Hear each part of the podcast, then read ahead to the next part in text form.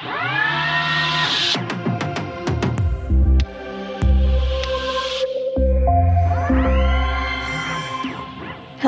my name is Julie Bartle, and this is Witron's first English logistics podcast. I had the pleasure of speaking with Helmut Prieschenk, the CEO of Witron in Parkstein, and we discussed the present and future of retail logistics, from AI to hybrid warehouses. Little bit of knowledge goes a long way. Enjoy listening. Helmut Prieschenk is eagerly awaiting his guests at the company's entrance to show them Witron's technology. The church bells ring, the farmers mow the last fields, and the children enjoy the last warm autumn days on the soccer field.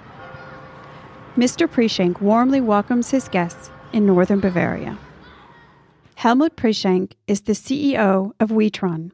The facility where he greets his guests is located in Parkstein. Its architecture fits well into the Bavarian landscape. This is the home of a global market leader. However, Helmut Prieschenk and his colleagues are modest when talking about the company, even though Witron's technology is implemented in many retail logistics centers worldwide. Today, Helmut Prieschenk wants to look into the future of the industry sector and its technology. He guides his guests to the production halls and gets straight to the point. Das Thema Intelligenz oder künstliche Intelligenz betrifft uns natürlich genauso wie insbesondere The question of intelligence versus artificial intelligence concerns us as much as our customers.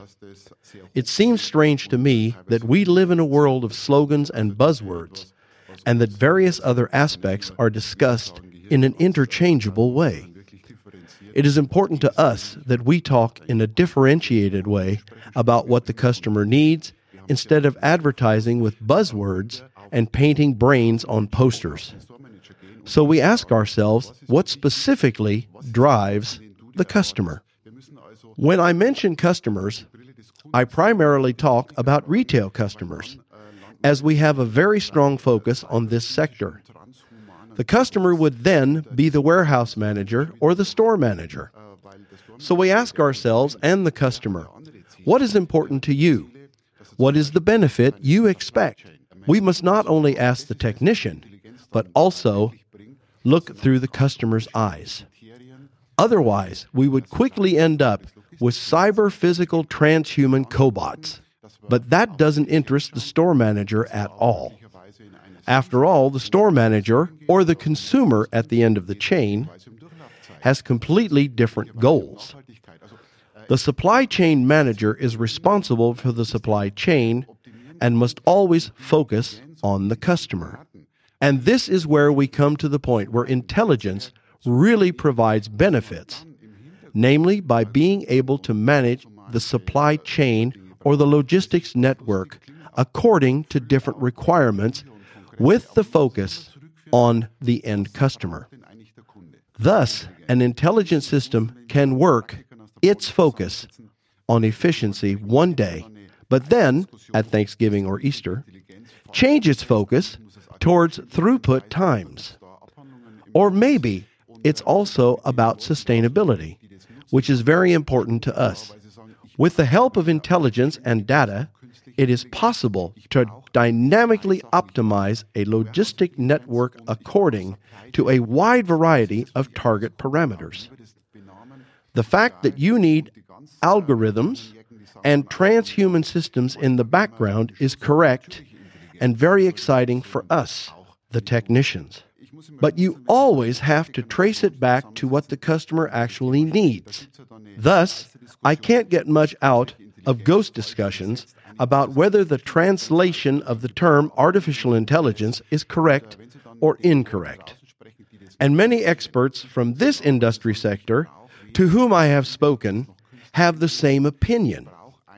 It is clear to all of us our customers need warehouse intelligence and supply chain intelligence. Manchmal wäre mal ein Schuss natürliche Intelligenz in solchen Diskussionen auch nicht unrecht. This means that engineers no longer use the technology to just optimize machines. Witron wants to make the entire supply chain intelligent. Supply chain and warehouse intelligence are the set goals. Helmut Prieschenk nods enthusiastically. This is his theme. Whatever customers need, this is Witron's credo. Data and algorithms allow the intralogistics experts to reduce throughput times, to better organize transports, and enable logistic processes to better respond to the end customer. This sounds like supply chain management, but is this the task of an intralogistics company? Helmut Prieschenk smiles. Das ist zwangsläufig unser Bericht, weil auch hier wieder, auch wenn es, äh, sagen wir mal, This is inevitably our task. Because, and I have to repeat this, even if it sounds annoying, this is the only way we can respond to our customers' needs. The customer doesn't need a crane that moves back and forth, but the customer wants to have the goods on the store shelf. And how can we meet this requirement? By delivering everything from the first thought, from the way of looking at a problem, the realization to the aftermarket operator. We supply our customers end to end and thus solve their problems. In short, design, build, and operate. If we were still just control technology experts, and that's how we started, we wouldn't be able to perform all this. In the meantime, we are more of a systems integrator and operator. And frankly, this was no business idea that simply came into our minds, but developed because we reacted exactly to the market requirements, meaning the requirements of our customers. es ist eine konsequente Entwicklung von Anforderungen des Marktes. Ja. Design, build, operate. This is Witron's strategy. And the CEO keeps coming back to this point. Grundsätzlich sind wir verortet im europäischen Raum und in Nordamerika und zwischenzeitlich auch in Australien. We are located in Europe, North America, and now also in Australia. We have recognized that the requirements of all markets are comprised of our three core strengths design, build, and operate. Anforderungen eigentlich in ähnlicher Form äh, in allen drei Bereichen, die ich genannt hatte. The group stops in front of a world map. The Witron projects are marked with a pin. The Bavarians are very proud of their projects. The universal trend towards omnichannel is clear. Even though the turnover with retail food and online trade, for example in Germany, is still around 1 to 2%, retailers invest a lot of money and time in their omnichannel strategies. IT structures, as well as warehouse processes and transportation systems, have to be reconsidered, and even modern technologies are reaching their limits because paper bags cannot be filled more reliably by a robot than by a human. However, no company wants to miss out on anything. Die Branche, wenn wir jetzt über Retail sprechen äh, und It has to be said that in food retail, 95 to 97% of sales is made in the traditional brick and mortar stores, depending on the country in which you are located. 3 to 5% remain for online retailing. Funny enough, the discussions are exactly the other way around. 97% are talking about digital, which is online retail, and only 3% talk about store delivery. Thus, you have to be careful not to forget the latter, which are the customers who bring the money to the stores. At the same time, it is crucial not to miss important trends. In recent years, a lot of work has been done on digital developments and requirements in the food and non food sectors. Nevertheless, this business case is under strong pressure. In other words, many providers in the market are losing money. And now the question arises about how our customers can already offer an integrated business model that will deliver sufficient sales and profits in 5 to 15 years only. From our point of view, customers should think in terms of hybrid setups and they are already doing. It would be awkward to think and work separately on all digital topics. This is not so much about the machine as it is about the process. We ask our customers about what already exists and think and work in a hybrid way so that different business models support each other. For example, with existing setups, transport routes, or processes. That's the basic idea first. Away from automation and on to hybrid thinking. Von der Atomisierung hin zu Hybriddenken. The last two or three years, customers have been thinking in hybrid scenarios. The warehouse can be quickly adapted to new business models without losing any performance. Witron relies on a compact design and short, transparent material flows. As a result, innovative material flows are required in warehouse logistics. New competitors are also entering the market. Zwei, drei Jahre würde ich sagen, kommt es hoch und jetzt gehen wir wirklich in die Situation. Before building a logistics center, which is before physics, IT always comes first. And it is only through the combination of both, physics and IT, that a logistics center becomes truly efficient. But when you read in recent newspapers that Germany is far behind in the AI sector, and that China is far ahead. One ignores that the combination of IT and physics is the key to actual performance. The topic of AI should not be viewed in isolation from material and machine.